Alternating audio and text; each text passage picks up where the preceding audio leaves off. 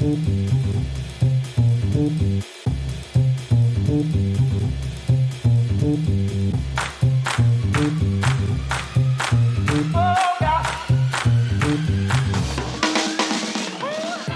hallo. Hier der Olli. Heute wieder ein kleines Vorwort von mir. Mein Co-Host Felix hat unseren heutigen Gast live getroffen. Ja, endlich wieder live und in Farbe und das nach so vielen Aufnahmen, remote, nach so vielen Aufnahmen vor den Screens. Es ist einfach was anderes und ich bin wahnsinnig froh, dass wir unseren heutigen Gast, der niemand anderes ist als Joram Roth, treffen durften. Aber Felix trifft ihn leider ohne mich in New York City. Und zwar im äh, Neue Haus. Das ist ein sehr moderner, luxuriöser Coworking Space. Sehr schick, toll eingerichtet. Felix hat mich da einmal per FaceTime kurz durchgeführt. Das sieht wahnsinnig geil aus. Ähm, ja, da kommt man nur als Mitglied rein. Oder eben indem man Joram kennt. Ja, weil Joram ist nämlich Gründer und Mehrheitseigentümer vom Neue Haus.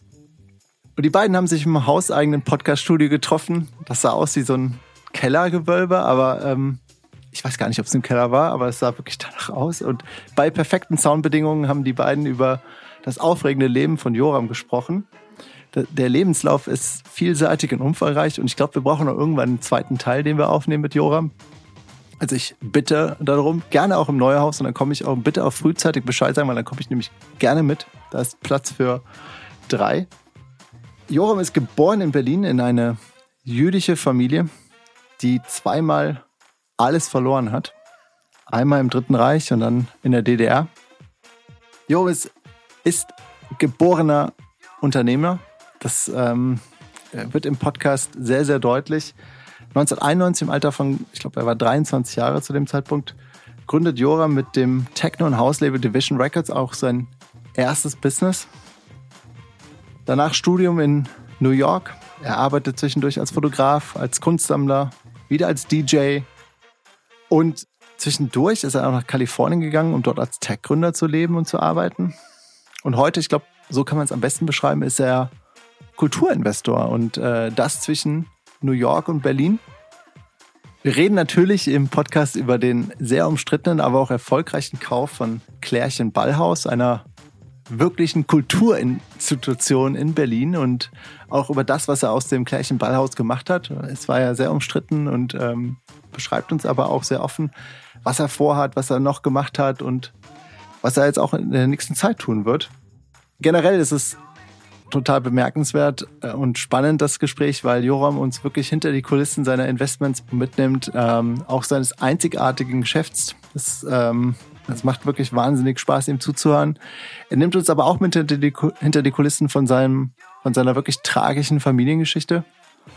Ja, ich kann, ähm, kann nur sagen, es war ein tolles Gespräch, nicht nur weil das von Angesicht zu Angesicht stattgefunden hat und nicht remote, sondern auch weil Joram ein sehr, sehr bemerkenswerter Mensch ist wie ich finde.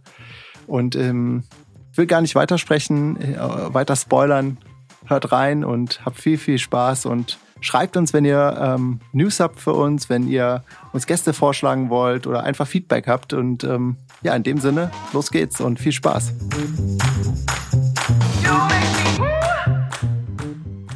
Mitten in New York City, denn unser Gast ist kein anderer als der Gründer, der Chef the big man. Right. Is in the building. Äh, von Neuhaus und von Fotografiska. Von CultureWorks. Von der CultureWorks Group. Herzlich willkommen, Joram Roth. Hey.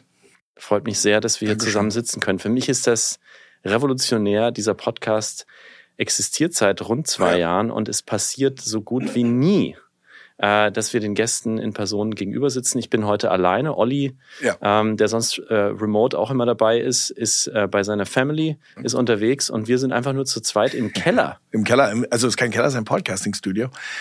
ich muss dazu auch sagen, was jetzt den Podcast beschweren wird. Ich habe seit ungefähr fünf Wochen einen Husten. Mhm.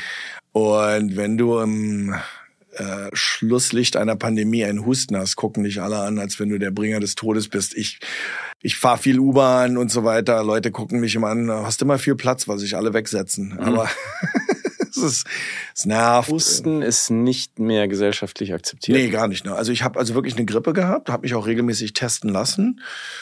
Arbeite mit anderen Leuten, natürlich lässt man sich testen, aber blach, war nichts, war einfach eine handfeste, echte Grippe und die ist jetzt fast zu Ende. Aber deswegen, wenn ich ab und zu huste, ihr müsst nicht gleich eine Maske anziehen, wenn ihr zuhört. Ich sehe dich ja jetzt auch live in Farbe, also ja. echten Menschen vor mir sitzen. Du hast ein, ähm, so ein anthrazitfarbenes Business-Jackett an, drunter so ein weißes V-Schnitt-T-Shirt. Ähm, bist also, für mich wirkst du schon Boss. Ah ja, dann äh, rote Schuhe. Also rote wie der Papst. Tonschuhe. Ja, ja. wie der ja. Äh, und, und du hast aber dann eben auch diese raue Stimme jetzt. Also ich finde, sie ja. gibt dir noch ein bisschen so einen gefährlichen Edge. Good. Zu dem, zu dem. Äh, Endlich mal jemand, der du mich saßt auch gerade ganz alleine hier unten, als ich hier runterkam. Oben ist die Hölle los. Da sitzen wie viele Menschen? Hunderte, glaube ich. Ja, also wir sind voll. Neuerhaus, äh, für die, die es nicht kennen, Neuerhaus ist ein, äh, ein Workspace, sagen wir es mal mhm. so. Ähm, äh, der leichteste Vergleich wäre natürlich Coworking. Und da gibt es ähm, Unterschiede. Also wie hast, äh, wie in der Hotelwelt hast du zwei, drei, vier, fünf Sterne, die alle ein wichtiger und berechtigter Teilnehmer am Markt sind. Und äh, da sind wir fünf Sterne.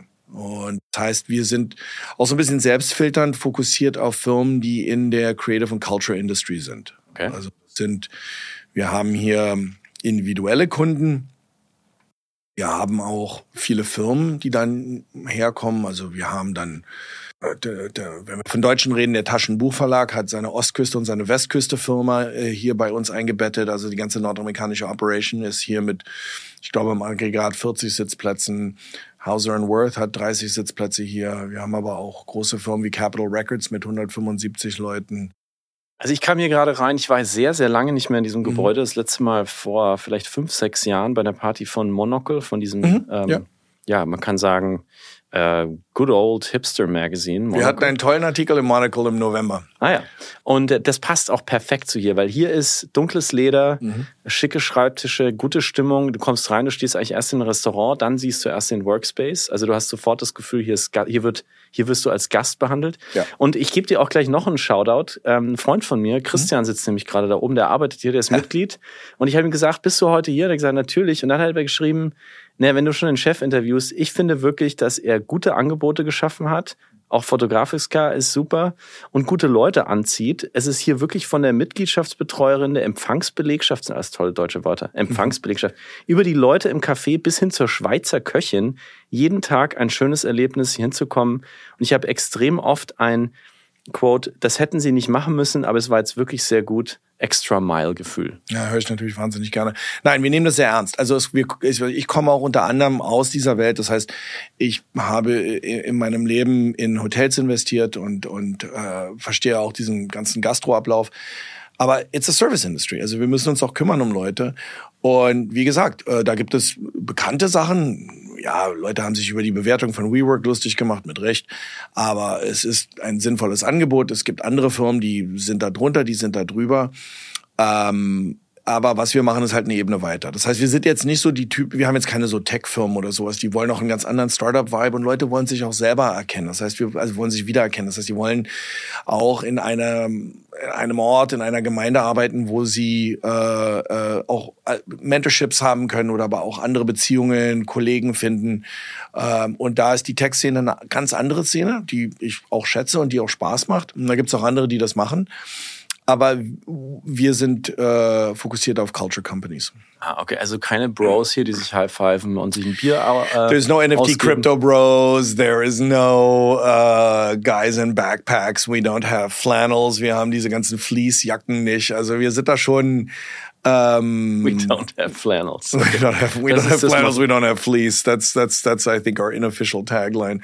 Um, nein, äh, ja, ist äh, Leute, die ähm, es ist eine, es gibt viele Formen von Entrepreneurship und ich glaube, dass kulturelle Entrepreneurship eine eine ganz spezifische Sache ist, wo wir uns alle von her kennen. Jemand, der für ein Plattenlabel gearbeitet hat, kann auch für ein Publishing-Haus arbeiten, mhm. kann auch eine eigene Firma gründen und diese Netzwerke sind echt und sind tief und mhm. sind groß und sind international und gehen von der Modebranche bis hin in die Entertainmentbranche bis hin in die Fine Arts und äh, da kennen wir uns alle von. Ob das gesellschaftlich ist, ob das äh, in Kollaboration ist, ob man das mit festen Angestellten macht. Da, da, also das ist ein echtes Netzwerk. Wir sind hier 100 Meter weg von der Park Avenue, Madison genau. Square Park. Äh, einer meiner Lieblingsparks ist auch ja. gleich hier um die Ecke. Wir sind hier wirklich im Nabel von ja. Nabel vom Nabel. Ähm, wir hatten aber auch gerade zwei Jahre, wo sich Menschen überhaupt nicht begegnet sind. Wie hast du dieses riesige Gebilde Neuhaus durch die Pandemie gebracht? Wie hast du das geschafft? Ähm, äh, ja, mit Tränen. Also war jetzt nicht super, will jetzt nicht so tun. Wir haben alle geblutet. Ähm, wir sind aber froh, dass wir wieder am Start sind. Also wir waren auch in der Lage, mit unseren Vermietern zu sprechen, haben gesagt, hör mal, also eins von beiden. Entweder kannst du die Schlüssel zurückhaben oder wir müssen jetzt offen miteinander reden. Und die können auch mitdenken. Also man muss da auch in Partnerschaft miteinander agieren und muss sagen, wie machen wir das? Ähm, als Europäer fällt es mir sehr schwer, die amerikanische Vorgehensweise, dass man genau am Start einer Pandemie sagt, okay, ihr seid jetzt alle arbeitslos und ihr habt keine Krankenversicherung. Das ist schwer und unangenehm. Und das haben wir auch in vielen Situationen vermeiden können, mhm. wo wir gesagt haben, hey Leute, okay, pass auf, wir, wir, wir drosseln jetzt ein bisschen das Gehalt und aber die Service bleiben, das heißt, dass ihr wenigstens versichert seid und so. Also es ging nicht überall, aber es ging zumindest mit Key Management und so. Wir haben aber relativ schnell auch wieder äh, losgelegt, äh, haben alle, die, die zurückkommen wollten, zurückbringen können. Ähm, wenn man in so einer Branche arbeitet, dann will man um Menschen sein. Es gibt, man hört oft von Branchen, wo die Leute sagen, nö, nö, ich will weiterhin von zu Hause arbeiten. Das gibt's bei uns nicht. Ähm, das, wir waren auch so, ich meine, wir sind auch voll. Wir sind auch jetzt voll. Wir sind ausverkauft. Wir haben eine riesen Warteliste. Wir erweitern, wo wir können. Wir probieren, äh, wir halten Ausschau nach neuen Gebäuden. Wir werden hier ähm, Etagen dazu nehmen. Äh, also wir sind, es ist, it's a success. Äh, wir sind dankbar, dass das so ist, aber ja, äh, war ein Moment. Was hast du für ein Gefühl, wenn du hier reinkommst in deine eigene in deine eigene ich bin, Idee. Es ist für mich, ich weiß es nicht, hätte mich jemand, ich habe ja letztens ein guter Freund äh, gefragt, hey, wie geht's dir denn? Und ich habe gesagt, das, ist, das, ist, jetzt, es könnte mir nicht besser gehen. Das ist, hättest du mich vor 30 Jahren gefragt, ich bin 54, vor 40 Jahren, weiß ich nicht, whatever. Hättest du mich mal gefragt, was willst du irgendwann machen, wenn du erwachsen wärst? Ich hätte so nicht das äh, äh, beschreiben können, but this is it. Der Gedanke, dass ich reinkomme und ich habe hier hunderte von den interessantesten, kreativsten Menschen und man kennt sich mit Namen und hey, was machst du? Und es gibt ein neues Projekt und ein paar von uns überlegen, da was zu machen und vielleicht hast du Lust und jetzt, jetzt ist ein Traum. Wow, deine eigene Vision äh, umgesetzt. Wie, wie ähm, muss man sich das Berufsleben von Joram Roth vorstellen? Das haben äh, schon viele versucht. Du hast ja auch ein paar andere Podcasts ja. gemacht, zu entschlüsseln. Ähm, du bist nämlich nicht nur, du hast am Anfang gesagt, äh, der Chef von Neuhaus, sondern Culture Works. Genau. Die Kultur arbeitet, die arbeitet bei dir im Hirn, die arbeitet in mindestens einem halben Dutzend Unternehmen, von dem du ein Teil bist. Ja. Wie, du hast hier nur eine kleine, äh, so eine DIN A4 große schwarze Lederaktentasche auf den Tisch gelegt. Ja, naja gut, da ist mein Laptop drin. Und ich glaube, für die von uns, die also arbeiten, wir haben zwei Werkzeuge. Wir haben unser Laptop und wir haben unser Handy. Und somit kann ich eigentlich arbeiten, wo ich will. Ich meine, du bist mit der gleichen äh, Gruppe reingekommen. Du hast deinen Laptop auf dem Tisch, du hast dein Handy. Uh, that's what we do for a living. Alles andere ist im Kopf. Okay, aber wie, wie sieht bei dir ein, ein Mittwoch aus? Also du ganz was, primitiv wie fängst gesagt, du an, wenn das, du in New York bist? Das du bist hört ja auch sich, in Berlin zu Hause. Ja, das wie hört sich alles wahnsinnig an? sexy an. Ich glaube, wenn ich es wirklich primitiv darstellen will, dann kann ich dir ganz einfach sagen, ich bin ein Investor. Das heißt, ich bin ein Investor und in dem Sinne bin ich ein Investor, der nach, also da gibt's natürlich üblicherweise, man hat viele passive Investments, da gibt man Geld rein und hofft, am Ende kommt ein bisschen mehr raus. Aber ich habe auch viele Investments, da bin ich aktiv. Das heißt, da bin ich steuernd mit im Board, im Aufsichtsrat mhm. und äh, helfe auch in den strategischen Schlüsselaufgaben. Äh, das heißt, Fundraising, also mehr Kapital besorgen, Partnerschaften, ähm, aber auch die strategische Richtung. Wo wollen wir hin? Wie sehen wir die Vision für die Firma? Äh, in, wie expandieren wir? Expandieren wir physisch? Expandieren wir mit Angeboten? Das sind Sachen, da glaube ich, dass ich viel beizusteuern habe und da helfe ich auch das Management-Team aufzubauen. Äh, mein Lieblingstitel, den ich mittlerweile überall einsetze, ist Executive Chairman. das klingt irgendwie auch gut. Brilliant. Ja. Executive Chairman means I only do shit I like. Also ich mache wirklich nur die Sachen, die cool sind und die richtig harte Arbeit überlasse ich äh, Leuten mit mehr Talent und mit mehr Fleiß. Aber hast du dann einen Assistenten, eine Assistentin? Mit der du morgens kurz besprichst, was du heute delegieren willst? Und was nee, ich mache fast alles selber. Also ich, da bin ich da, das mag ich gar nicht. Ich habe natürlich äh, tolle äh, Leute um mich herum. Ich habe auch eine tolle Assistentin, aber die, zum Beispiel, äh, ich mache meinen eigenen Kalender. Äh, Ah, okay. Ich habe das nicht gerne, wenn dann jemand da probiert für mich. Das ist, dauert immer achtmal länger und ich weiß ungefähr, wo ich danach hin will und Hast du tägliche Meetings überhaupt? Ja, natürlich, klar. Die du, Ja, ja. Leute, die du jeden Tag siehst? nein. Nein. Das heißt, du Nö. organisierst nur, du hast wahrscheinlich ein paar Weeklies mit Sachen, wo du mehr. die, the key people in my life, die Hauptleute, mit denen ich zusammenarbeite, der eine sitzt in Berlin. Äh, unser Witz ist, wir, wo, wo lebst denn du? Und der Witz ist, wir sagen immer in Rimowa. Also wir sind immer irgendwie unterwegs. Ich bin, ich hatte gestern Abend ein Dinner mit einem Freund, habe gemeckert, dass ich seit acht Jahren nicht einmal drei Wochen lang in einer Stadt war. Also auch während Corona bin ich nonstop gereist und und äh, musste ran. Ähm, hatte war auch einer der wenigen, der die Gelegenheit hatte, in die Staaten einzureisen und auch in Europa rumzureisen und außerhalb. weil du Green Card? Äh, genau, also Ja. weil ich bin kein Green Card Besitzer, bin ich nicht, aber ich habe äh, meine, Investor. kind, meine Kinder leben in New York. Ach so, und die Family war ja, genau, Genau, wie bei mir auch. Und deswegen war ich ein. Grund, warum man reisen durfte. Ja. Ja, ich habe Green Card und Family. Ich habe Genau. dann natürlich immer die, schon die Karte gezeigt, aber Ich habe minderjährige Kinder und deswegen hatte Mhm. ich das Recht einzureisen und habe dann auch viel Zeit verbracht, weil meine Kinder halt hier waren.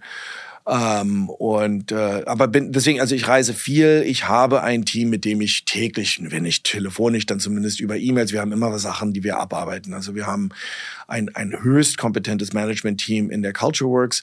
Ich habe in meinem, ich habe ein Family Office Vehicle, das heißt Morgenrot.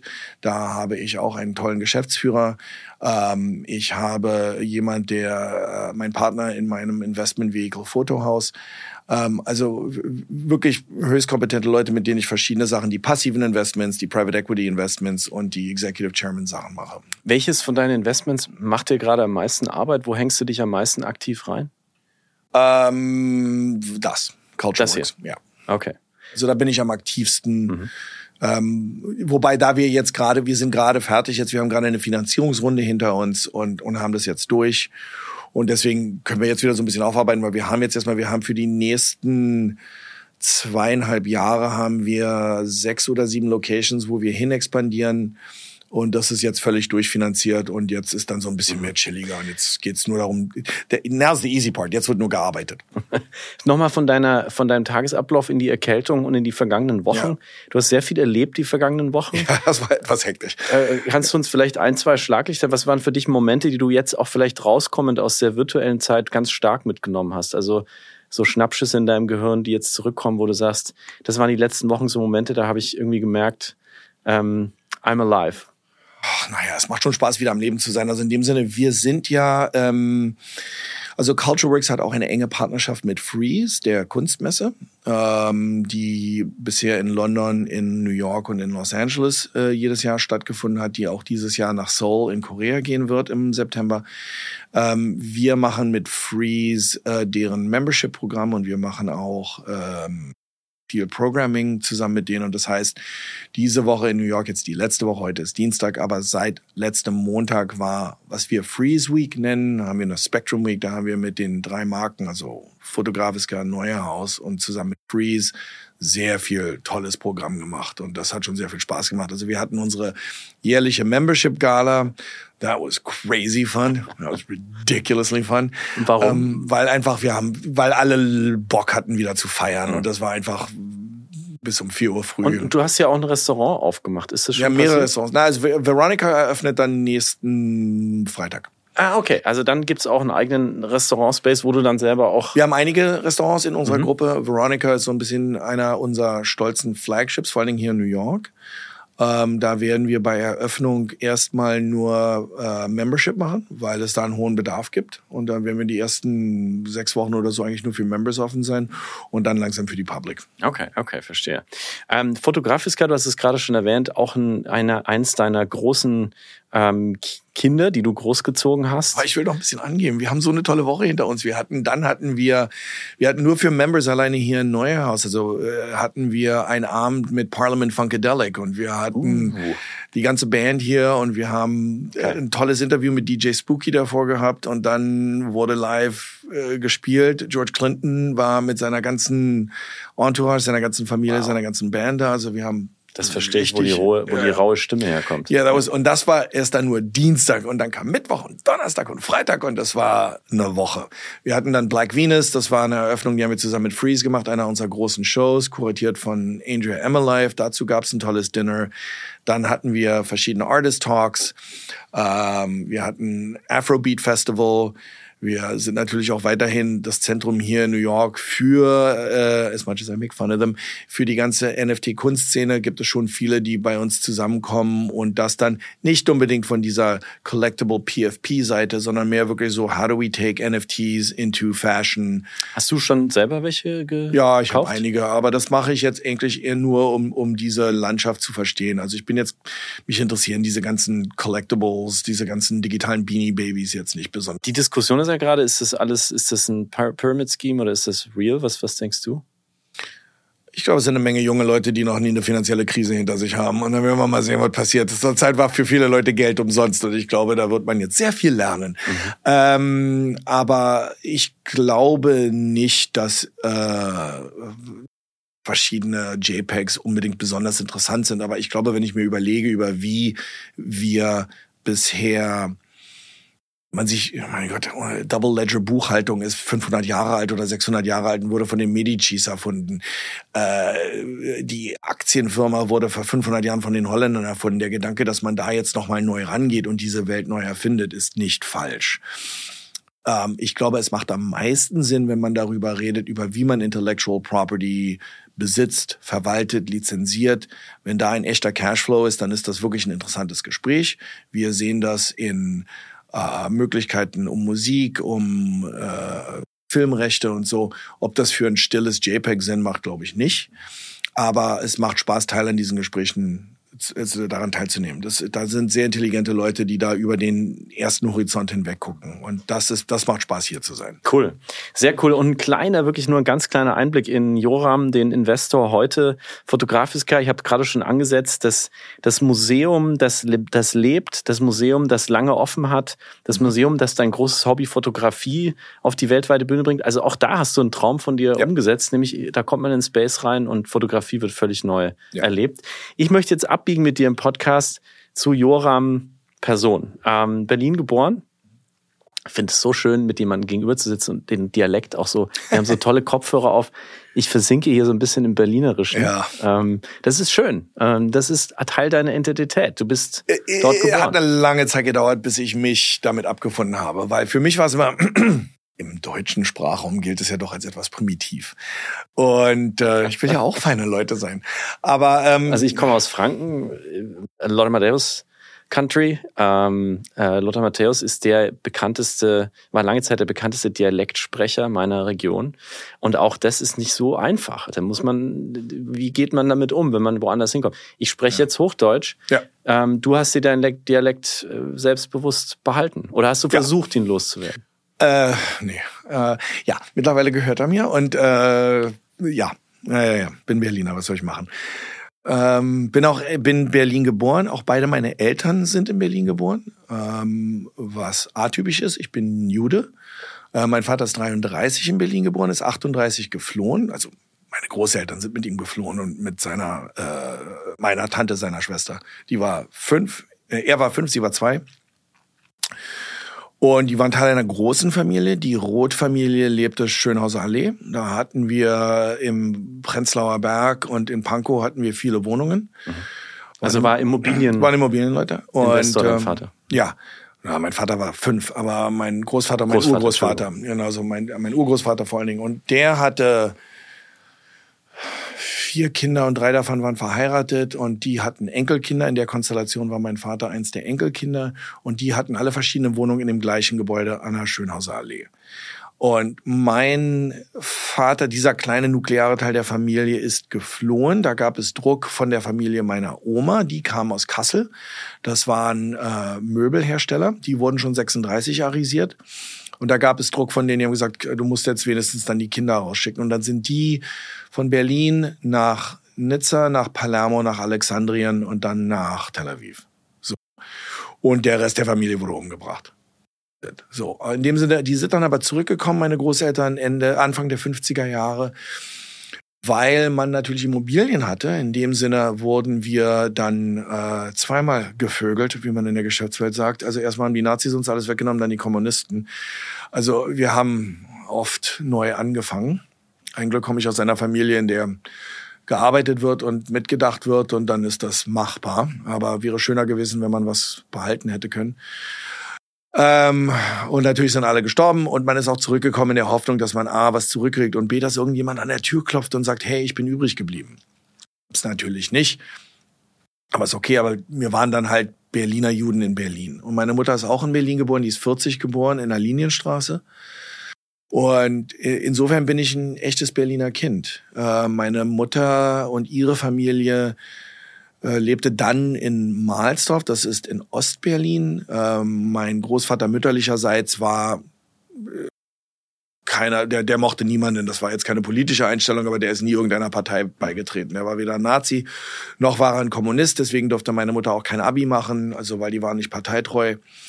Und sie, sie, sie musste dann Friseurin werden äh, in der Torstraße hatte sie dann da, wurde sie dann dahin, hat sie ihre Friseurlehre gemacht.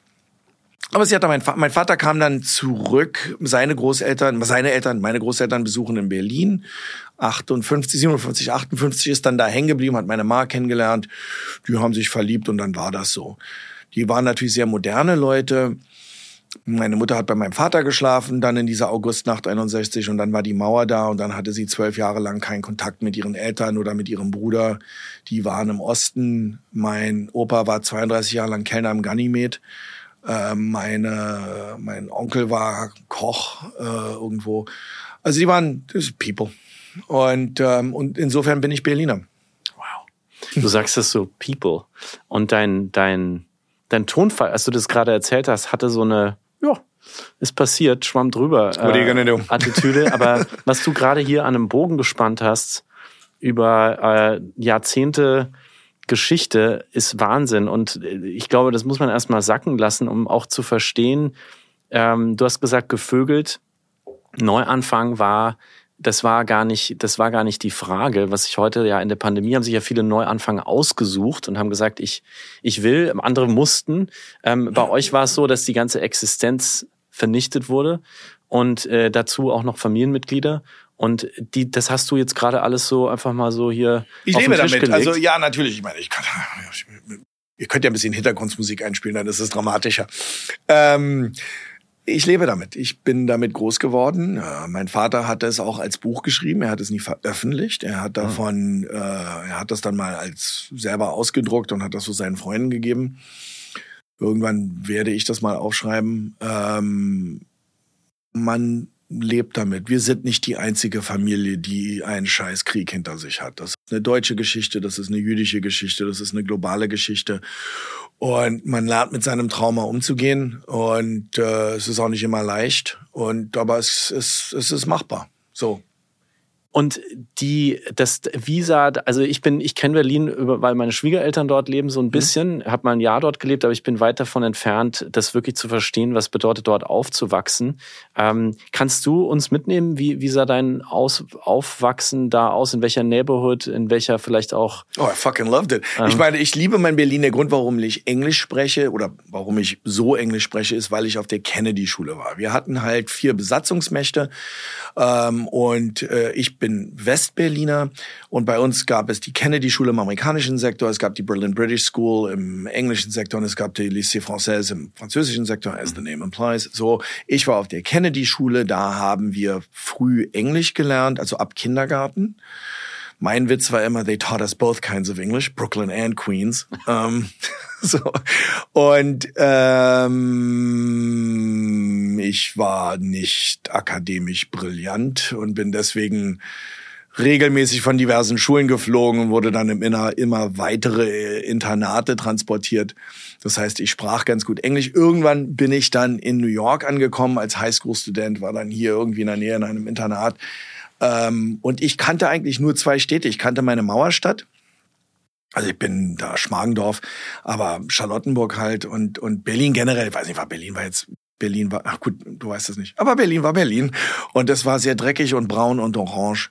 Und es roch nach Osten, wenn der Wind komisch stand, die waren immer Zweitakter und Braunkohle und so weiter. Aber wir lebten in Berlin und das war für uns eigentlich eine Realität. Wir lebten in einer Mauerstadt. Weiß nicht, wenn du da groß wirst, dann merkst du das nicht. Das ist dann nicht so, dass du die ganze Zeit denkst, du lebst in einer Mauerstadt. Aber natürlich gab es schon, ich glaube jetzt, das hat nicht unbedingt nur was mit Berlin zu tun, aber wir waren sehr verliebt in amerikanische Kultur, in englische Kultur. Die Musik kam von da, die Mode kam von da und man wollte, ich wollte immer dahin. Dann war ich in England, ich war in London im Internat, dann war ich in New York im Internat und das waren für mich so die Städte. Ich bin dann von 83 bis 90 habe ich in New York gelebt, habe hier Highschool gemacht, habe dann hier auch Universität. Äh, äh New York, New York? Ja, oder? City in New York. Mhm. Also in welchem Viertel? Brooklyn und Manhattan. Okay. Äh, und und für mich waren das die Städte, die es gab. Das war die Schablone, wie eine Stadt auszusehen hat. Ich habe ja später kapiert, dass so Städte nicht sind. Aber das heißt, mein Gefühl von Stadt war entweder New York oder Berlin. Und das war dreckig und kriminell. Also New York, Berlin war dreckig und New York war dreckig und Berlin war sicher und New York war kriminell. Und äh, irgendwie war es immer alternativ. Es gab immer irgendwie eine Ecke, wo du komisch besetzte Ecken, wo Leute Kunst gemacht haben. Und alles war irgendwie billig, war nicht mal preiswert, es war billig. Und Leute haben gesagt, ey, wenn du was machst für mich, dann mache ich nachher was für dich. Und es gab immer diese diese diese Share Economy in the worst way, so ey, komm, mach mal und dann nächste Mal helfe ich dir. Und ja. But that was it, so war Stadt. Und ich ich kam da eigentlich ganz gut mit klar. Und ich mochte das auch, dass man irgendwie in diesen Städten damals zumindest nicht richtig wichtig war. Es gab dieses richtig wichtig sein, dieses Cult of Celebrity gab es nicht. Und wenn, dann war es ironisch gemeint. Weißt du, if Andy Warhol was famous and he talked about fame, then that wasn't really famous. Und die Leute, die hier famous waren, wurden immer, ich meine, es gab damals Spy Magazine in den 80er Jahren. Ich weiß noch nicht, ob du mal davon gehört hast, aber das war ich glaube, es gibt einen Warhol-Satz, wie er gesagt hat, äh, alle denken, New York in den 60ern war irgendwie diese uh, amazing city, aber es waren eigentlich nur 60, 60 amazing people. Right. And the rest was bankrupt and criminal and fucking crazy. Also es war schon, in den 60ern war ich nicht hier, aber wie gesagt, ich war in den 80er Jahren hier. Freund von mir, seine Mutter hatte einen Club unter Indochines, hieß Undersheens. Und dann konnten wir da auf der Treppe sitzen und da sind, ich meine, wenn ich bis heute mir überlegen könnte, wer damals an uns auf der Treppe vorbeigegangen ist, während wir da als coole Teenager gesessen haben und geraucht haben. Ähm, es fehlt nur noch das weiße Pferd. Ja, dann sind wir jetzt zu der Fit.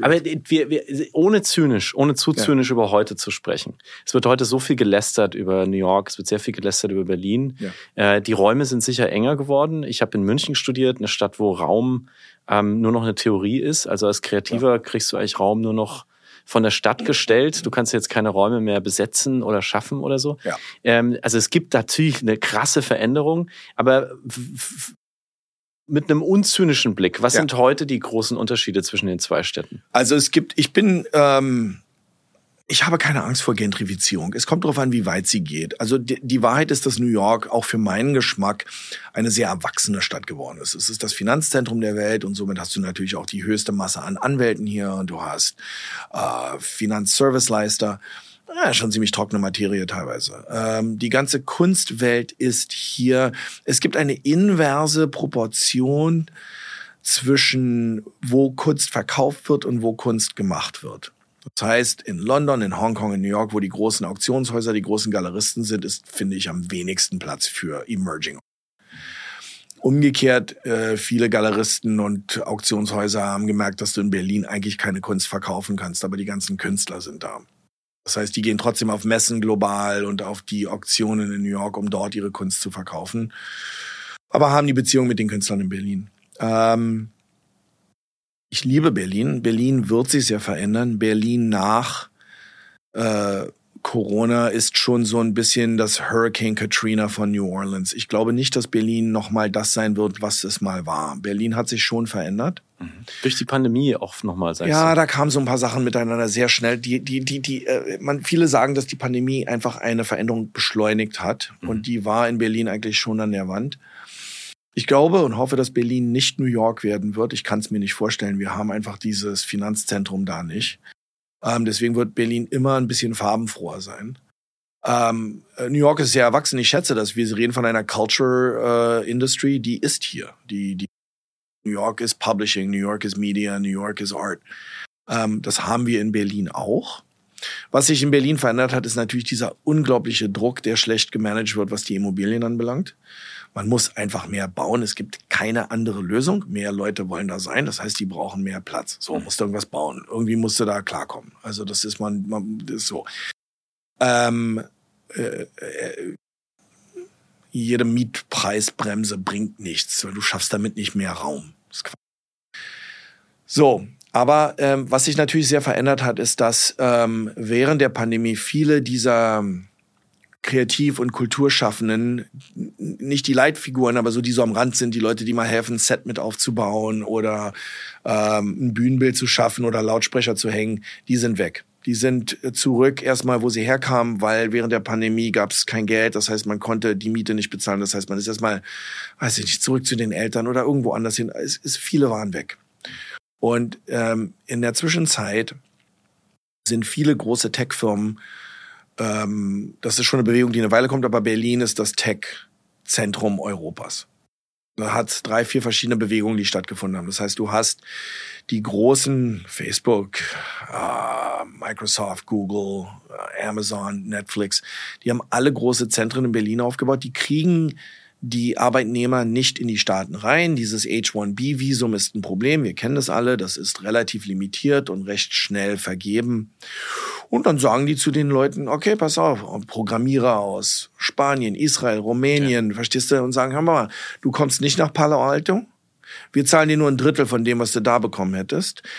Aber deine Cost of Living ist ein Viertel. Have fun. So, kriegst die gleichen äh, Option Plan, du hast das heißt, du hast deinen Share Option Plan. Ähm, super, die lieben das. Und dann haben sie einen echten Job äh, von einer deutschen GmbH. Na, jede Bank sagt natürlich, komm her, komm, ich leih dir das Geld, kauf dir eine Wohnung. Und das sind interessante, intelligente Menschen, die ja. nach Berlin kommen. Als gebürtiger Berliner höre ich, seit ich die Nachrichten verstehe, dass wir Arbeitsplätze brauchen, dass wir Arbeitsplätze brauchen, dass wir echte, wir hatten ja nie was in Berlin. Und jetzt kommen diese Arbeitsplätze. Das sind echte, gute, interessante Arbeitsplätze. Es gibt immer diese Stimmen in Berlin, die alles scheiße finden, die alle Veränderungen scheiße finden, die alles, es ist zum Kotzen. Das sind also wirklich, die wollen, ach, kann sie nicht mehr hören. Sie haben nicht Unrecht, wenn Sie sagen, dass sich dadurch die Stadt verändert. Und da müssen wir wirklich ein Auge schaffen. Und das schaffen wir am besten, indem wir so schnell wie möglich für alle Wohnungen schaffen. Du hast Klärchens Ballhaus ja. in Berlin übernommen, historischer Ort, ikonischer Ort. Das, weil ich das als Auswärtiger Nicht-Berliner verstehen kann, eigentlich so ein Inbegriff für die Stadt und alle, die dort Kultur schaffen wollen. Ja. Ähm, und du schlägst dich auch, glaube ich, jetzt mit Wohnraum herum, oder? Das ja. gehört auch zum Ballhaus dazu. Genau. Ähm, hast du, hat dich das überrascht, wie die Reaktionen waren auf die Übernahme, die du da? Nein, ich, ja, also das sind zwei verschiedene Themen. Die Übernahme hat mich, nichts hat mich überrascht, nicht weil ich zynisch bin, aber weil ich meine Berliner kenne. Also ich habe das Ding irgendwann gekauft. So. Und da waren lauter verschiedene Gruppierungen, die sich alle gegenseitig nicht mochten. Und, und da gab's Betreiber und die haben sich untereinander gestritten. Und dann gab's auch andere, die sollten die Kederer sein. Und dann gab's den Besitzer und keiner konnte mit keinem mehr. Und dann gab's irgendeinen Deal, der auseinandergefallen ist. Und dann kam jemand zu mir und gesagt, weißt du, wenn du jetzt ein Angebot machst, dann kannst du das Ding kaufen. Also gut, habe ich ein Angebot gemacht, wurde es angenommen jetzt gehört's mir. I don't know what that means, aber jetzt gehört mir dieses Ding und ich habe wirklich tolle Partner da drin und wir haben gesagt, das erste, was wir erstmal machen wollen, ist wirklich gute Gastro, weil da gab es Gelegenheit, sich zu verbessern. Das erste, was wir gemacht haben, ist, wir haben erstmal das Licht angemacht und so romantisch und toll und schöni und originell, wie alle Klärchens Ballhaus finden.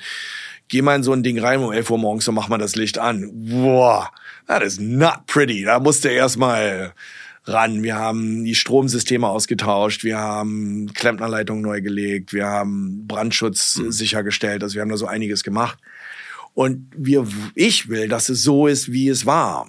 Nur du kannst etwas nicht ewig so lassen, wie es war. Ein klassischer Wagen, äh, wenn du ihn jeden Tag hunderte, tausende von Kilometern fährst, ist irgendwann einfach nur noch eine Bruchkarre. Du musst irgendwann auch mal ran und was reparieren. Und die Frage ist, wie machst du das? Und wie erhältst du die Patina und wie erhältst du den Charme und das ist machbar. Mhm. Aber es kostet ein paar Mark. So. Und die investiere ich auch gerne. Natürlich kam dann, als es rauskam, dass ich es gekauft hatte, ich war damals nicht mehr auf Social Media, weil es hat mich alles genervt, ich hatte das abgeschaltet. Und dann kam eine Petition, natürlich anonym gestartet von irgendwelchen Leuten, dass der böse Gentrifizierer da weggehalten werden muss. Und die wussten gar nicht, was da hätte kommen sollen. Es gab einen Bauvorbescheid, vorne den Hof zuzubauen. Es gab eine Genehmigung, hinten einen Fastfood-Laden reinzubauen. Wussten die Leute aber nicht, haben alle unterschrieben, inklusive die feinsten Berliner, Gregor Gysi und so weiter. Alle, also ein Kommunikationsproblem.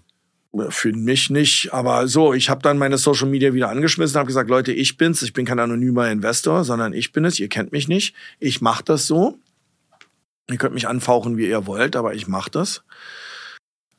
Meldet euch, wenn ich wieder offen habe. So, und dann haben wir wieder eröffnet und es ist natürlich das gelungen, was ich wollte. Wir haben das beschützen können mit besserem Essen und mit einem tollen Management-Team. An dem Eröffnungstag stand dann auch diese Dame da, die das unter anderem initiiert hatte und hat gesagt, oh ja, da hatte ich ja wohl anscheinend Unrecht, hat ja doch ganz gut funktioniert. Hat sie zu einem meiner Hauptteammitgliedern gesagt. Und der hat gesagt, naja, dann schreibt doch noch mal einen Artikel. Ja, nee, kein Wort. Okay. Kein Wort. Dankbarkeit. Whatever. Äh, es ist okay. Wir ja. kennen unsere Berliner mittlerweile. Es ist wieder ein beliebter Ort. Es ist genau das. Ich will, dass wenn Leute nach Berlin kommen und sagen, hey, wo sehe ich denn das echte mhm. Berlin? Dann will ich, dass sie sagen, Klärchens. Ne? Also wir haben wirklich viele Leute, die kommen, die arbeiten, diese neuen Leute, die diesen Tech-Firmen arbeiten ähm, mir gehört auch ein Verlag zusammen mit meinem Partner Robert Rischke. Uns gehört das Tipp und das Expeliner und das City. glaube ich, in der, in der Pandemie natürlich auch an Kragen ging, ne? Weil Events ja, und Anzeigen. So ja, ja, alles klar. Aber gut, auch das haben wir überlebt. Und, du hast ähm, aber City, habt ihr, glaube ich, zugemacht, City haben oder? wir erstmal einen Dornröschenschlaf verlegt und mhm. dann werden wir sehen, was wir damit machen. Okay. Aber wir haben einer unserer Lieblingsartikel im Tipp, der so ein Evergreen ist, ist äh, zwölf Sachen, die du mit deinen Eltern machst, wenn sie dich in Berlin besuchen. Weil man sitzt dann da und dann kommen deine Eltern aus Franken or wherever people come from und wollen dann Berlin sehen. Naja, dann schlenderst du einmal mit denen den Kudamm hoch und runter oder wenn du richtig Lust hast, die Kastanienallee, wobei die mittlerweile auch sehr zivil ist. Oder die Sonnenallee. Und äh, ja, und dann machst du Berlin. Ich, äh, ich äh, vielen Dank für die für die für die kurze für den Ausflug nach Berlin. Wahnsinnig spannend. Ähm, du hast diese Verwurzelung in der Gastronomie. Ähm, ich habe auch gelesen über dich. Du bist in der Paris Bar unterm Tisch aufgewachsen. Ja. Ähm, deine Eltern haben dich also auch mitgenommen, was glaube ich auch für Kinder einfach das das ist cool. Also wenn du einfach ja, mitgenommen aber, wirst. Aber, aber, aber du warst glaube ich viel unterm Tisch. Naja, also wir wurden alle viel mitgenommen, mhm. also alle meine Freunde. Ich weiß nicht, dass das, ich glaube, für moderne Eltern, äh, ja, weiß ich, wir haben unsere Kinder auch immer überall wo mit hingenommen. Also, fuck it, hier, ihr könnt da sitzen. Das ist drei, ne, glaube ich. Drei Söhne, ja. die, aber es gab keine Handys am Tisch oder mhm. nichts. Also ihr könnt, ihr könnt zu Hause könnt ihr gerne, aber ihr, also wir reden miteinander und die haben das auch gerne mitgemacht. Und ich habe jetzt auch Söhne, also zwei von denen sind jetzt an der Uni. Und die können super mit Erwachsenen reden, können sie schon seit sie zwölf sind. Also das ist, äh, ich wurde immer mitgenommen. Natürlich, irgendwann kommt dann die Frage, Mami, wann gehen wir denn nach Hause? Der Tisch unterm, der Blick unterm Tisch. Und die Antwort war immer eine Zigarette noch. eine, das war so die Zeiteinheit. Waren das die hunderter Zigaretten oder waren das, waren das eher so die selbstgedrehten? Die habe ich gar nicht mitgekriegt. Sehr cool. Ähm, äh, Joram, die, diese, de, deine, dein Leben zwischen Deutschland und USA ist auch für mich so faszinierend, ja. äh, was den Podcast angeht, weil viele von den Menschen, die wir treffen im Podcast, die haben sich ähm, eigentlich entschieden. Die sind hierher hergekommen und sind dann sehr oft hier geblieben. Da gibt es oft noch Familie, da gibt es Anbindung, aber du bist wirklich ein Wandler zwischen den Welten.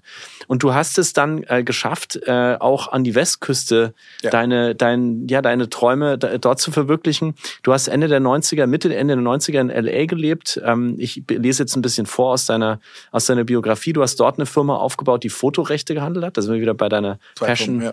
Äh, der Fotografie. Und gleich noch eine Art Software-Layer draufgesattelt. Also genau. damals dann in den Boomjahren 90 90er Tech, ähm, warst du auch ganz früh dabei. 320 Angestellte in drei Jahren, Venture Capital mit 28 Chef, hast das dann verkauft.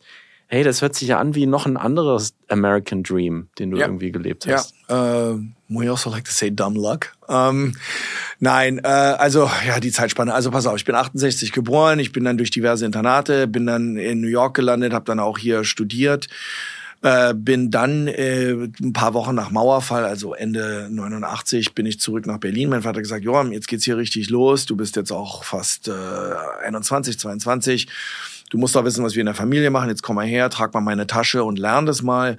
Dann habe ich mit meinem Vater in Berlin von 90 bis 95 äh, am Tage, äh, wir haben Bürohäuser gebaut und habe dann Immobilien gelernt, mhm. wie man das macht, wie man das baut, wie man das verwaltet. Aber hatte natürlich auch genug Zeit, weil in dem Alter musste nicht schlafen und hatte dann nachts ein Techno-Label und wir haben dann auch in Berlin Techno-Music gemacht und Love Parade und alles das durch. Division Records, war ich sehr stolz drauf. Es gibt bis heute Joram Roth auf Soundcloud. Ja, das ist richtig. Ja, wir haben auch, das war, We're trying to tell a story. Ja, Follow ja. me here. So, und dann bin ich 95, war der Immobilienboom durch und ich war auch so ein bisschen mit der, mit der Techno-Sache durch, weil äh, so viel feiern kann ich dann doch nicht. Und viele meiner Freunde waren dann in LA und dann bin ich nach LA gegangen. Und da war ziemlich schnell klar, dass das mit dieser Tech-Sache nach vorne ging. Und ähm, ich mochte schon immer Computer. Ich mochte sie auch, während wir Musik produziert haben. Ich mag Computer. War immer ein Faible von mir. Und dann ergaben sich diese zwei Möglichkeiten. Das eine war äh, Rightspring. Das war eine Firma, in der wir Fotorechte und Musikrechte verwaltet haben für kommerzielle Nutzung. Das heißt, wir waren dann eine Plattform für die großen äh, Production Houses und Ad Agencies und so. Äh, wir sind dann an die großen Katalogfirmen rangegangen und haben gesagt, hör mal, äh, ihr verdient 80 Prozent eurer, äh, 80 Prozent of your revenue is 20 Prozent of your catalog. Das heißt, 80 Prozent eurer Gelder kommen durch 20 Prozent eures äh, Core-Besitzes. Bei dem restlichen Zeug geht ihr nicht mal ans Telefon, weil ihr keine Zeit habt. Lasst uns das für euch automatisieren. Kleinvieh macht auch Mist. Ich verstehe bei den großen Sachen, jemand anruft und sagt, hey, ich würde gerne, moderne Äquivalent wäre, ich würde gerne diesen Lady Gaga Clip hier benutzen, dann müsst ihr euch da hands-on kümmern. Aber die alten Schinken, lasst die automatisieren und da haben wir ein Business für euch. Das lief sehr, sehr gut. So, das haben wir dann auch verkauft. Und dann hatte ich die andere Firma, die hieß Rotor Communications und das war eine Backend-Software für for the production of Talkshows und Game Shows und News Programming und das war auch erfolgreich. Das kam, das war das Dumb Luck, von dem du gerade. Ja, hast? weil ich da keine Ahnung hatte. Also ich, das ging dann sehr schnell und am Ende habe ich dann auch jemand reingebracht, den habe ich dann. That's when I learned that you get somebody else to be CEO, weil das ist richtig schwer. Ähm, weil alle, everybody wants to be CEO. It's such a shit job. Weil du All the work, all the work. right? Okay. Und du hast das dann verkauft und du hast mal erzählt, dass dass dass diese, dein Vater hat dir gesagt, jetzt trag mal die Tasche und so, lern mal was. Ja. Bei mir, dann bist du weggegangen und kamst eigentlich so, wie man auf Altdeutsch sagen würde, alt, so gemachter Mann. Genau. Kamst du dann zurück. Das war sehr wichtig, weil mein Vater war ein sehr erfolgreicher Kaufmann und der hat und hätte mich nie ernst genommen, wenn ich weiter seine Tasche getragen hätte. Also das war auch, er wollte auch nicht, dass ich weggehe, er war auch dagegen. War natürlich Okay. sehr gemütlich, dass ich für ihn die Tasche trage, weil er konnte mit mir sehr offen reden und ich habe schwer gearbeitet und habe viel getan.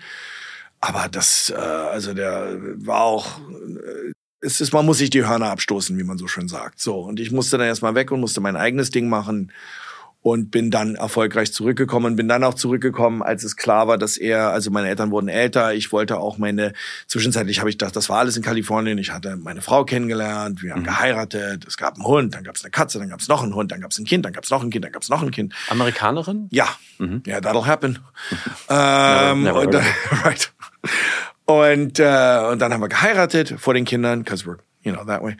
Ähm, und, und das war alles sehr schön und hat viel Spaß gemacht. Aber ich irgendwann wurden meine Eltern älter und ich habe gesagt, hör mal, also ach, ich liebe Amerika, aber du kannst herkommen und du kannst relativ schnell Amerikaner sein. Aber Europäer, ich wollte die Kinder in Europa erziehen und wenn in Europa, dann in Deutschland und wenn in Deutschland, dann in Berlin.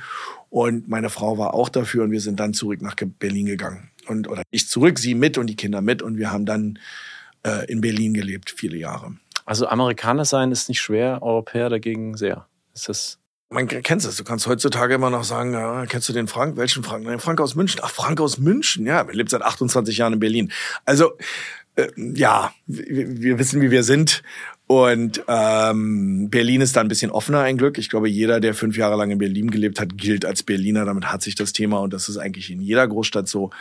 Wenn du erst mal fünf Jahre in New York gelebt hast, dann bist du New Yorker, egal wo du herkommst. Aber die Europäer sind da ein bisschen etepetete. Ähm, und äh, aber ich, also so, und das war the timeline. Äh, Ich bin dann zurückgekommen nach Berlin, weil meine Eltern älter wurden. Mein Vater hatte auch da ein paar Sachen investiert, wo ich gemerkt habe, that's a little much. Das waren Hotels in Benelux. Die Deals waren englischsprachig, man musste reisen. Ich meine, mein Vater war fast 80 mittlerweile und da dachte ich, weißt du was, Papi, das nehme ich dir ab. Da Ja. komme ich hin. Weil Hotels sind auch so eine Sache, ähm, die waren für uns eine goldene Mitte. Man investiert und finanziert wie Immobilien, das mochte er. Aber es war ein Operating Company, wo du täglich an dem Produkt verbessern konntest. Und das mag ich. Ich bin gerne im Kontakt mit Menschen, ich bin gerne in Kontakt mit Kunden. Ich habe das gerne, dass ich da mit am Ball sein kann. Ich finde diese passive Immobilieninvestition sehr trocken. Ich habe eine ganz persönliche Frage dazu. Ich komme aus einer äh, Familie von meinem Vater, die äh, Bier braut seit ja. Generationen in, in Nürnberg. Und ähm, das ist heute auch noch so. Das Zeltner Bier gibt es auch noch. Das hat jetzt, macht jetzt mein Bruder, der von meinem Vater übernommen hat, also fünfte, sechste Generation, in der wir jetzt da sind. Das ist ein kleiner, kleines Business, das ist ja. lokal, das ist Mittelstand. Und das, das Geld wird verdient, mhm. indem tagtäglich dafür gearbeitet wird. Da sind Richtig. natürlich hängen inzwischen auch Immobilien dran und kleines Immobilienbusiness und so weiter.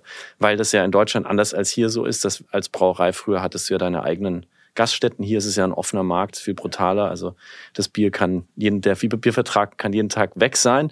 Dort ist das, in Deutschland ist das anders. Deswegen auch ein gewachsenes Familienbusiness. Aber ich bin so aufgewachsen, dass Geld immer verdient wird mit der, mit der tatsächlichen Handlung. Mhm. Du bist jetzt ja, wie du selber sagst, Investor. Also du bist ja eigentlich eine Stufe höher gegangen. Genau. Und ich habe da, ich merke bei mir selber immer so eine Sperre im Kopf. Ich verstehe irgendwie nicht wirklich, wie eigentlich Geld verdient wird, wenn man nicht dafür was anfasst. Ganz und ist das, gesagt. war das bei dir auch so? Oder ah, ich bin Jude. Wir durften seit 600 Jahren keine Fabriken haben. Was soll ich dir sagen? Wir sollten äh, Anwälte sein oder Geld verleihen oder Ärzte oder sowas. Verstehst du? Wir haben immer mit dem Kopf gearbeitet. Also das ist... Ähm, ich weiß nicht, wie ich es erklären soll, aber ja, ich erkenne da eine gewisse Logik und äh, ich verstehe, dass wenn man etwas schafft, das ähm, nicht physisch ist, aber trotzdem ein Werk ist, ob das eine Dienstleistung ist, ob das ein Film ist, ob das ein Patent ist auf ein Medikament, das ist schon eine Arbeit, die man dann auch ähm, realisieren kann, finanzieren kann, einsetzen kann. Mhm.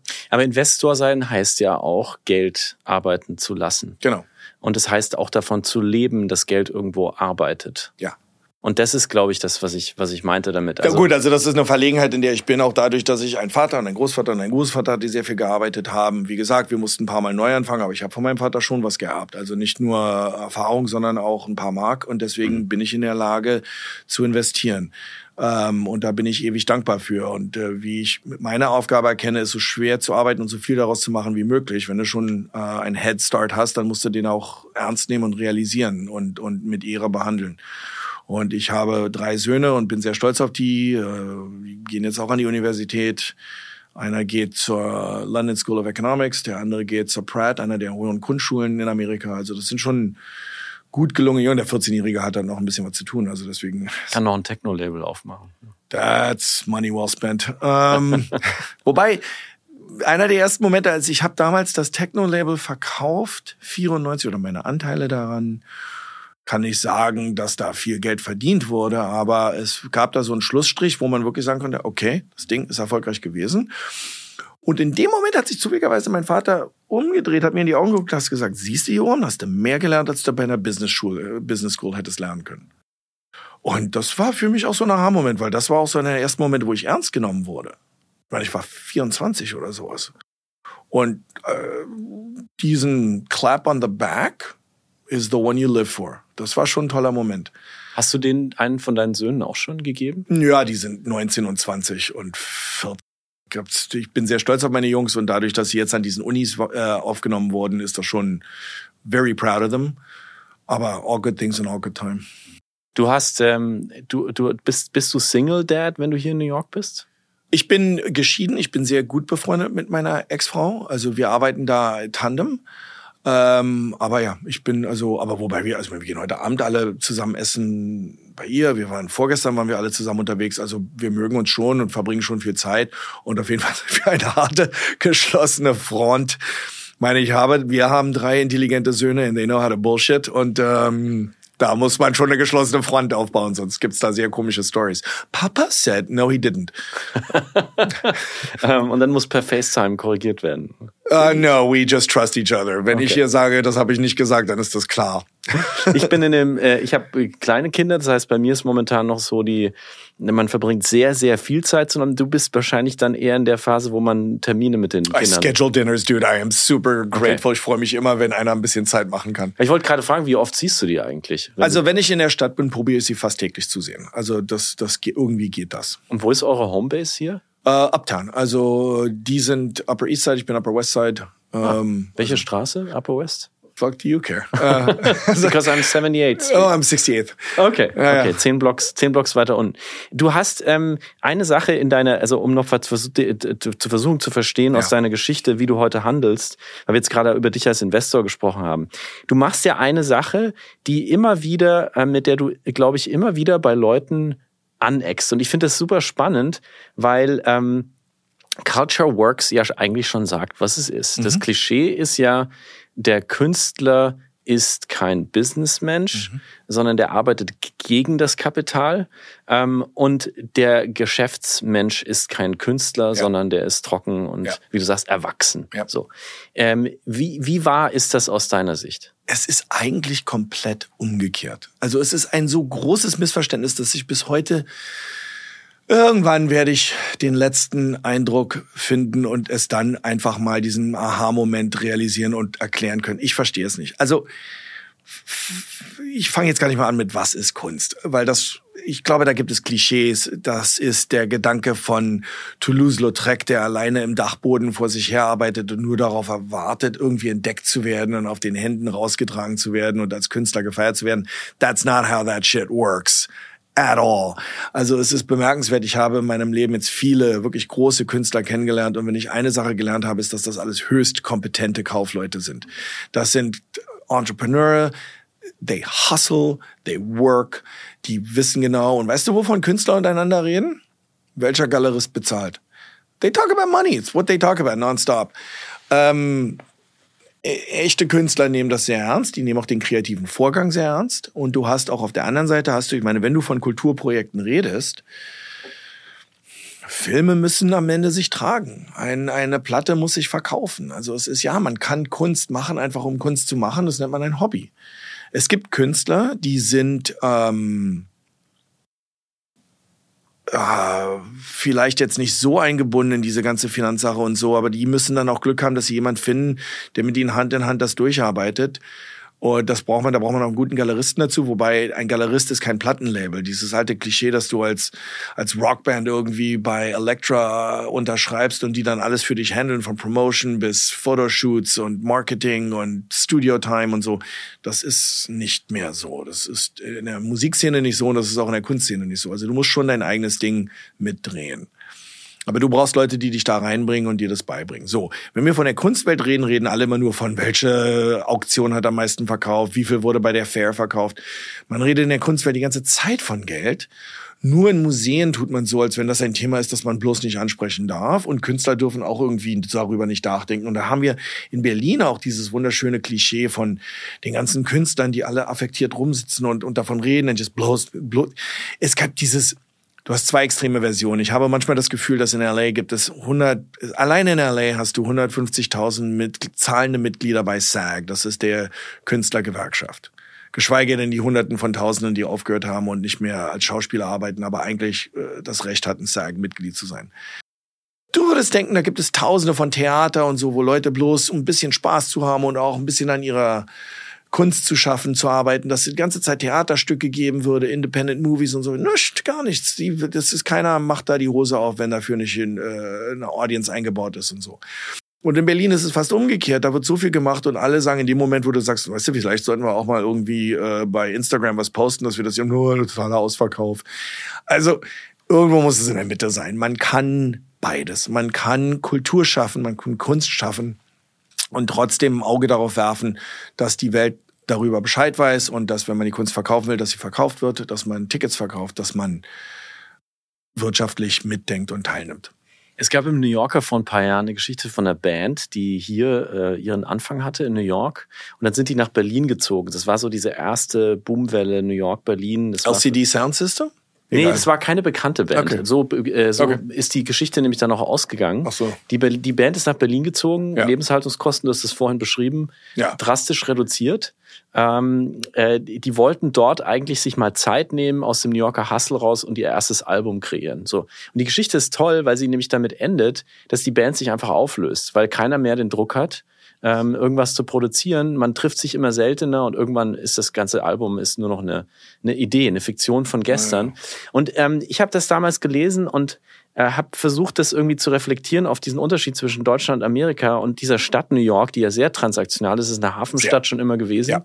Ähm, und diesen Druck, den hier jeder hat, der ja. irgendwie kreiert. Also ja. auch als Journalist ähm, und jetzt als, als kleiner aber, Unternehmer. Also ich, sehe es nicht als Druck, ich sehe es als Motivation. Das ist der Unterschied. Challenge. Ah, yeah, I don't, I love it. Ja. Ich, ich verstehe, dass viele Leute herkommen und sagen, oh, das könnte ich gar nicht. Ja, ich mag das sehr. Ich liebe, das ist ein Professionalismus und Leute haben Lust und Leute wollen wissen, was du machst. Es ist auch, ich habe übrigens den Artikel auch gelesen, es war ein englischsprachiger Artikel in der New York Times, glaube ich. Kann auch New York Times, New Yorker oder uh, New, Yorker, New York Times, but yeah. it was, I, I remember this article okay. how you described it. und das waren wirklich, ja, das ist eine Band und irgendwann, irgendwann waren dann, irgendwann, äh, einer ist dann zurückgezogen und hat dann genau. irgendwie einen anderen Job genommen oder so. Der hat, glaube ich, auch den Artikel geschrieben. Ja, richtig, der, genau. He so. was there to tell it. Yeah, it was like, I know, everybody else is still over there drinking beer. Ähm, ich liebe diese Motivation, den Professionalismus hier, dass Leute sagen, okay, ich will das jetzt und ich will das wissen und wer macht was. Leute fragen dich auch, weißt du, ist auch so eine deutsche Affektion. Naja, die Amerikaner fragen dich ja immer, was du beruflich machst und so. Ja, that's not, dein Nettowert interessiert mich nicht. Ich will wissen, ich identifiziere mich durch das, was ich mache. I love what I do. Und ich will mit anderen Leuten Zeit verbringen, die das auch mögen. Und vielleicht haben wir Freunde gemeinsam oder vielleicht gibt's Projekte, über die man mal quatschen könnte oder einfach Stories austauschen. I like it. Das Prinzip Hobby gibt's dann natürlich dafür weniger. Also du triffst jetzt hier weniger Leute, die im, im, in einem Verein sind, weil es hier sowieso Vereine kaum, kaum gibt oder Richtig. die mal irgendwie angeln gehen oder ja. keine Ahnung. Also die Bewusstsein für Freizeit in dem Sinn, was in Deutschland ja sehr, sehr stark ist, ist völlig anders. Richtig. Dafür und Zumindest jetzt, in dieser Szene gewagte These, kann es sein, dass man in Deutschland mit Mittelmäßigkeit weiterkommt? Ja, auf jeden Fall in Berlin. If you can make it there, you can make it there. so, wirklich, ja, also ich sage auch mal, jeder, der in Berlin sich, sagen wir mal, äh, Viertelstunde anstrengt, könnte eigentlich relativ erfolgreich sein. Ich liebe ja mein Berlin, aber Jesus Christ, dude. Ähm, und äh, da ist New York und LA schon die Big Leagues, ne? Und Paris auch. Also ähm, selbst London ist da noch gechillter. Ähm, ich mag die Motivation. Ich habe das gerne hier. Und äh, du sagst, if you can make it there. Ich lache immer noch über diesen Spruch. Habe ich so noch nie gehört. Ich habe natürlich oft drüber nachgedacht, stimmt das wirklich? If you can make it here, you can make it anywhere. Ist das wirklich, stimmt das wirklich für New York oder ist das diese grenzenlose think, Selbst? Ja, nee, aber but äh, I think if you can make it here, that means you have enough hustle, dass du mhm. genug Einsatz hast, dass du es auch woanders schaffen könntest. Also jetzt vielleicht nicht in deinem Ding, also nicht, das, äh, es ist jetzt nicht direkt darauf reflektiert, aber wenn du genug Elan hast, Motivation, ähm, menschliches Umgehen, dann wirst du wahrscheinlich auch woanders erfolgreich sein. Mhm. Ähm, Joram, äh, noch kurz auf die Zukunft zu kommen. Ich habe bei dir äh, und das, das passiert mir irgendwie, äh, oder ist uns noch gar nicht so oft passiert. Wir haben jetzt schon fast 50 Mal diesen Podcast aufgenommen. Das Gefühl, dass du das geschafft hast, ähm, ganz viele Träume, die du hattest, irgendwie jetzt in deinem Leben, wie so ein, am, am Ende ist es wie so eine Perlenkette und ganz viele Träume sind Realität geworden. Und ja. in einem von denen sitzen wir jetzt gerade. Genau. Also ich bin noch nicht am Ende. Ähm, und I'm still waiting for the other shoe to drop. Also ich, ich bin jetzt, ähm, es waren, hör mal, ich, ähm, äh, es waren schwere Jahre. Ich, äh, Corona war scheiße. War schwer. Und auch davor war es ein Hustle and it stays a hustle. Und ich mache mir auch Sorgen über was jetzt gerade läuft. Wir haben eine Inflation, die losgaloppiert. Wir haben überhitzte Märkte, die jetzt alle erstmal einen Haircut bekommen haben. Ich mache mir Sorgen über alles. Ich mache mir Sorgen über kurze Leute mit nuklearen Waffen. Ähm, ich mache mir Sorgen über Diktatoren, die ganze Städte einsperren. Ähm, I worry. Und äh, ich vermisse den Optimismus, den wir alle 2017 hatten, 2018. Und ich verstehe, bin alt genug, ich habe einige Zyklen hinter mir. Ich habe 88 angefangen hier zu studieren und habe damals eine Finanzkrise in Amerika mitbekommen. 90, 2000, 2008. I get it, wir kommen wieder zurück, aber die nächsten paar Jahre werden auch schwer. Was siehst du denn da kommen? Also du sagst ja gerade, du hast diese Zyklen jetzt mehrfach gesehen. Was mhm. glaubst du denn, was als nächstes passiert? Naja, also jetzt die letzten 14 Jahre war Geld umsonst. Das meine ich nicht nur im Sinne von Zinsen, sondern wirklich, also die, die Menge an, da du kein Geld mehr mit festverzinslichen Investitionen verdienen konntest, waren natürlich die ganzen großen Pension Funds, Venture Funds, Investment Funds, alle gezwungen, Geld in Equities zu investieren. Da gab es natürlich die Public Market Equities wegen der Liquidität. Das heißt, die ganzen Aktienpreise äh, gingen tierisch hoch. Und du hast wahnsinnig viel Private Equity gehabt. Also es waren, wurde viel dumme Scheiße finanziert. Also die wirklich, it should have never been. There's, there's so much stupid money making stupid investment in stupid people for stupid reasons. And I'm just perfectly fine to see all that shit burn down. Um, Nur ein Beispiel, was, was No, I'm not going to do that. das ist jedem das seine. Viel Glück damit. Also das ist schon richtig ähm, nein, aber es gab äh, Sachen, wo ich wirklich, I just don't understand the business plan. Und ich, und, und, und, und whatever. So. Aber es gab viele Fonds, die dann von ihren Fondgebühren gelebt haben und so. Ich will da nicht gehässig sein. Ich wünsche allen viel Erfolg und vielleicht wäre es auch gut und das, aber Fundamentals matter. Fundamentals matter. You have to be profitable. You have to have revenue. You have to have um, a business plan that scales. Um, and, uh, and I'm happy to have one. Mhm. In was äh, investierst du als nächstes? Na, jetzt höre ich erstmal auf. Jetzt mache ich erstmal Pause. Jetzt sitzen wir erstmal ein Jahr und gucken, was passiert. Also meine Firmen sind alle finanziert. Ich bin ziemlich happy. Ähm, und jetzt werden wir ausführen. Und ähm, am liebsten würde ich noch ein Jahr warten, weil dann, glaube ich, gehen Preise runter. Und dann würde es mir noch leichter fallen, aber ich bin jetzt am Zug und dann, wir bauen jetzt viel, wir haben viele Projekte, die wir machen. Wir öffnen Fotografiska Shanghai, wir öffnen Fotografiska Miami, wir öffnen Fotografiska Berlin. Wir haben neue Haus in Venice, California.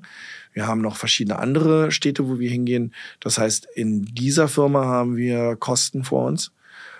Die ist finanziert, aber ich glaube, ich würde es billiger kriegen in einem Jahr. Vielleicht auch nicht, weiß ich nicht. Keine Ahnung. Mal sehen, wo die Inflation hingeht. Ähm, äh, die Berliner Projekte laufen gut. Ähm, meine anderen Investitionen laufen gut. Also ich bin, I'm, I'm okay. Aber äh, ich würde ganz gerne wissen, wo wir in zwei Jahren sind. Mhm. Ich hoffe, dass dieser Ukraine-Krieg zu Ende ist. Ich hoffe, dass China wieder offen ist. Ich hoffe, dass der Optimismus zurückkehrt. Der Optimismus, ähm, hatte ich zumindest jetzt den Eindruck, als Reisender zwischen den Kontinenten ist hier immer noch größer, war so mein Eindruck, weil diese, weil der Krieg weiter weg ist, aber auch weil das, glaube ich, hier ein Land ist, für das Krieg einfach ein Dauerzustand ist und war die letzten Jahre. Also die Menschen, mit denen ich jeden Tag zusammenarbeite, für die war, für die war dieser Ukraine-Krieg ein weiterer Krieg, mit dem sie sich beschäftigen. Für die Europäer, für meine Generation in Deutschland, wie eine Art 11. September. Kam aus dem Nichts, ja. ändert alles, ist furchtbar, ähm, wird auf lange Zeit zu spüren sein. Hast du das ähnlich erlebt? Ja, fahr mal nach LA, die merken gar nichts. Also die Amerikaner haben natürlich Glück dadurch, dass sie seit, pick a number, 170 Jahren keinen Krieg auf dem eigenen Boden hatten. Aber überall anders. Ja. Überall anders. Also Military ähm, ist Teil der Familie, das ist Teil der Identität. Military ist Teil der Familie, wir können endlos über Amerika sprechen, das ist ein Thema, das wir alle kennen. Ähm, ja, es ist in Europa ein, äh, ich bin älter als du, ich kenne den Kalten Krieg und das macht mich traurig, der Gedanke, dass wir nachher ein Westukraine und Ostukraine haben und dass es da eine Mauer gibt und dass es da, dass wir den Donbass verlieren und so weiter. Es ist strange, es ist surrealistisch. Ähm, dieser Podcast, was sollen wir da jetzt darüber reden? Wir wissen es. Ich, ich teile das, ich weiß, aber ich, ich hoffe, dass es irgendwann zu Ende ist. Es muss irgendwann zu Ende sein. Es muss irgendwann zu Ende sein und ich hoffe, es endet auf eine Art, die wir alle verarbeiten können. Mhm. Machst du dir mehr Sorgen äh, darüber oder über Klima, hast du auch kurz gesagt, oder über die Gesamtlage, so Weltmarktökonomie? Also was, was, was macht dich nachts schlaflos? Das Klima ist wie in Berlin mit der Mauer aufwachsen. Du weißt, es ist da, aber du, kannst nicht den ganzen Tag drüber nachdenken. Das heißt, du weißt, es ist ein Thema und du kannst entweder da was machen oder du musst es akzeptieren und ein bisschen von beidem ist die Wahrheit. Ähm, ich glaube, wir denken alle über Klima nach, aber ich glaube, Klima ist eine Sache, die müssen wir durch Regierung. Wir können, ich, ja, ich kann einen Jutesack statt einer Plastiktüte, ich kann ein E-Auto fahren, ich kann alle diese Sachen machen, aber damit werde ich die Welt nicht verbessern. Ähm, wir brauchen äh, andere Energiequellen. Dazu gehört auch Nuklear. Sorry, I know nobody wants to hear it, aber so ist es. Ähm, wir, wir müssen darüber nachdenken, wir müssen unsere besten Wissenschaftler daran setzen, dass wir daran denken und wir müssen aufhören, diese ganze Öl und Kohle und Gas zu verbrennen. Ähm, A gibt's immer wieder Krieg, seit mittlerweile 50 Jahren, ob es äh, im Mittleren Osten ist, ob es in Venezuela ist, ob es in Russland ist, das geht so nicht. Ähm, und und wir, ist machbar. Wir haben mittlerweile genug Technik da, dass wir uns, wenn wir uns da alle geschlossen ransetzen könnten und würden, würde das gehen. Ähm, haben ein Medienproblem. Große nationalen Medien, die jede Story aufgreifen und jede Sache gleichberechtigt hinstellen. Jede Klimadebatte hat irgendeinen da, der dann irgendwie erklärt, na, Klima ist nicht so schlimm. Stop. Wir wissen, was das Problem ist. Wir müssen ran. Ähm, ob das äh, Gespräche sind über Pandemie und Impfung oder über Klima oder über was. Es gibt immer irgendeinen Freak von rechts oder hart links, der glaubt, der muss da mitreden. Und das ist unterhaltsam für die Medienfirmen und es macht Spaß, alten Frauen Angst zu machen. Es geht so nicht weiter. Es kann nicht sein, dass jedes Mal, wenn Elon Musk einen schlechten Sandwich isst, dass die ganze Welt innehält und dann darüber mitreden muss. Ob es Trump ist oder der oder andere, it's enough. It's enough. Und, und keiner geht da in die Verantwortung. Mhm. Letztes, letzte Frage, Johann. Äh, jetzt sind wir tatsächlich abgebogen. Ich wollte noch eine ganz konkrete Sache mit dir besprechen. Du hast nämlich bei unserem ersten Gespräch, wir haben ja schon mal versucht, mit dir einen Podcast aufzunehmen. How to back up. Äh, ja, well. Ähm, haben wir, das haben wir leider nicht hingekriegt und du warst so nett, uns eine zweite Chance zu geben. Vielen Dank dafür. Hast du gesagt, das wäre doch was? Wir machen aus Wunderbar Together Wunderbar Drunk Together. Yeah, that would be another thing. Ähm, und wir bringen ein paar Gäste aus diesem Podcast um einen Tisch. Okay. Deswegen meine letzte Frage an dich. Nehmen wir den auf oder können wir frei reden? Ich, ich, äh, ich würde sagen, am Anfang. Wir nehmen erstmal auf und danach ja. everybody gets an edit button. äh, was muss passieren aus deiner Sicht im Jahr 2022, um äh, ein richtig erfolgreiches Dinner zusammenzustellen. Du bist Gastgeber seit vielen Jahrzehnten. Ja. Wir haben aber in der Pandemie alle ein bisschen verlernt, wie das geht, Menschen Not zusammenzubringen. ich habe gerade mit einer Frau gesprochen, die professionell Events ja. organisiert. Die hat gesagt, eine meiner, von einem meiner Mentoren habe ich gelernt, sein wichtigstes Motto, der hat mhm. Staatsbanketts und so weiter organisiert. Mhm. The hot food has to be hot. Ja. And the cold food has to be cold. Ist ein guter, ist ein guter Rat, aber sag mir nochmal aus deiner, du bist Gastgeber ja. durch und durch. Was müssen wir machen, damit das ein richtig gutes Dinner wird? Everybody needs a drink in their hand the minute they walk in. Du musst, jemand, du musst, der braucht ein Glas Wein oder sowas. Wenn er erstmal eine Viertelstunde warten muss, dann, ähm, ich glaube, Leute müssen Bock haben. Ähm, manchmal geht man weg, weil das eine Pflichtübung ist und manchmal geht man weg, weil man richtig Lust hat. Aber ich hab hier Restaurants, wenn wir alle in New York sind, wer in New York ist oder wer kommen soll, dann planen wir's. Schönes im September, da ist immer was los.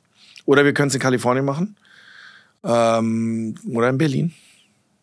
Aber wir machen es auf Miami. jeden Fall ja. mit dir. Ja, na gerne. Ich hab, äh, ich bin sehr stolz auf die Sachen, die wir haben und würde sie gerne zeigen. Und wir können ja auch hier unten ein Gelage machen. Wir machen einen Ratskeller. Ich weiß, das ist ein, ist ein Podcast, die Leute können nicht sehen, aber wir sind in einem fensterlosen Kellerzimmer. äh, und da, da fällt mir das Asterix-Comic ein, wo der, ich glaube, der ähm, eine Franzose schreit Orgien, Orgien, wir brauchen Orgien. Also das, das sind die Römer. Das sind die Römer. Ja, ja. das war Asterix ist äh, in Rom. Asterix, okay. Ähm, das ist das ist das Schlussbild, mit dem wir uns hier verabschieden von einem Gast, der glaube ich wunderbar Together so lebt wie wenige Gäste, die wir bisher hatten, der so in beiden Welten präsent ist, der so viel tut, so viel aufbaut und dem es jetzt wirklich, ähm, der sich wahnsinnig viel Zeit genommen hat, um allen Menschen, die da draußen zuhören, zu sagen, was ist eigentlich dein Lebensmotto? Uh, to inspire a more conscious world. Also das ist, was ich gerne, es ist unser Motto für Fotografiska, aber es ist für mich auch, ich habe zwei Mottos. Motten, Motti, Zwei, zwei Motten. Zwei, gar zwei. Äh, Tag. Also das eine ist Inspire a More Conscious World. Äh, weil ich glaube, das ist die größte Verantwortung, die wir bei uns bei Fotografiska übernehmen können. Ich kann jetzt nicht Leuten befehlen, dass sie sich anders verhalten sollen, aber ich glaube, wenn man hast so ein bisschen Eulenspiegel zeigt, hier ist jetzt, was Sache ist. Überlegt euch, wie ihr euch damit verhalten wollt. Wir haben gerade eine ganz tolle James Nachtway Show eröffnet letzte Woche, der größte Kriegsfotograf aller Zeiten. Das ist, du kommst da nicht leicht raus. Ne? Wir haben Black Venus, which is a depiction of the black female body as done by black women. It's a remarkable show. Und wir haben La Sommer Holinage, Äh, das ist ein äh, ursprünglich aus dem Bauhaus und aus Dada, der dann in Chicago die Kunstschule geführt hat und das ist eine Fotografie aus den 30er, 40er Jahren. Also wir haben wirklich die ganze volle Stärke der Fotografie und das ist nur in New York. Wir haben in Stockholm tolle Shows, in Tallinn, was in Berlin kommt und so. Mein persönliches Motto, sollte ich je alt genug werden, um mir mal ein Tattoo zu machen, ist ähm, ein Quote von äh, einer der zwei wichtigsten Poeten meines Lebens, Lou Reed. Ähm, und das wäre Between Thought and Expression lies a lifetime. Und zwar, das ist der Gedanke, dass, ganz dumpf gesagt, äh, jeder kann eine Idee haben, aber führ sie mal aus. Es wird viel geredet, aber mach mal was. So between thought and expression lies a lifetime. Du kannst eine Idee haben, aber es ist sehr weit, bis du es wirklich ausgeführt hast. Mic Drop. Das war Joram Jod. Äh, was habe ich jetzt gerade gesagt? Joram Roth. Die jodhaltige Luft. Ro Sylter Urlaub. Roram Jod. Neun Euro mit der Bahn. Jesus Christ. Morgenrot finde ich so ein tolles, ähm, tollen Begriff für dein Family Office. Du zeigst nämlich wirklich, wo morgen die Sonne aufgeht und bist schon dort. Äh, vielen Dank, dass du dir Zeit genommen hast, Joram. Thank Wahnsinnig viel Zeit, äh, muss man dazu sagen. Das ist keine Selbstverständlichkeit. Und ich hoffe, ich bin Entrepreneur, ich rede gerne über mich selber. Mein Lieblingsthema. ich hoffe, dass sich deine, ähm, ja, deine ganzen äh, Projekte so entwickeln, dass wir alle noch ganz oft zusammensitzen äh, mit dir als Gastgeber ja. und uns freuen können, dass es doch irgendwie weitergeht und dass wir zwischen Thought und Expression ja. eine ganze Menge tun müssen. Hey, you know what? Kick out a date, yo. Uh, Mitte September. Wunderbar Drunken Together in New York. Wer da ist, come along. You have to have been a guest or a future guest. Kannst du eine Liste zusammenstellen. you have to pitch something at the end of a thing. Wenn es, um, ich wollte gerade sagen, was, was möchtest du noch pitchen? That's uh, it. Eine uh, Website, Go to Fotografiska. Go to Fotografiska, become a member at Neue House, buy tip, read Ex Berliner, come to Klärchens, uh, do shit. Hast du ein Lieblingswort zwischen New York und Berlin, was du am Ende noch rausschreien möchtest? Gibt es da eins, einen Ausdruck? Der 14-jährige mir hält sich zurück. Als ich in Berlin angekommen bin, bin ich ins Taxi gestiegen, also meinem ersten Mal in meinem ja. Leben und habe gesagt Hallo zum Taxifahrer und er hat gesagt selber Hallo. Das war meine Begrüßung. Insofern sage ich ähm, selber Tschüss, Joram und ganz vielen Dank. Ciao.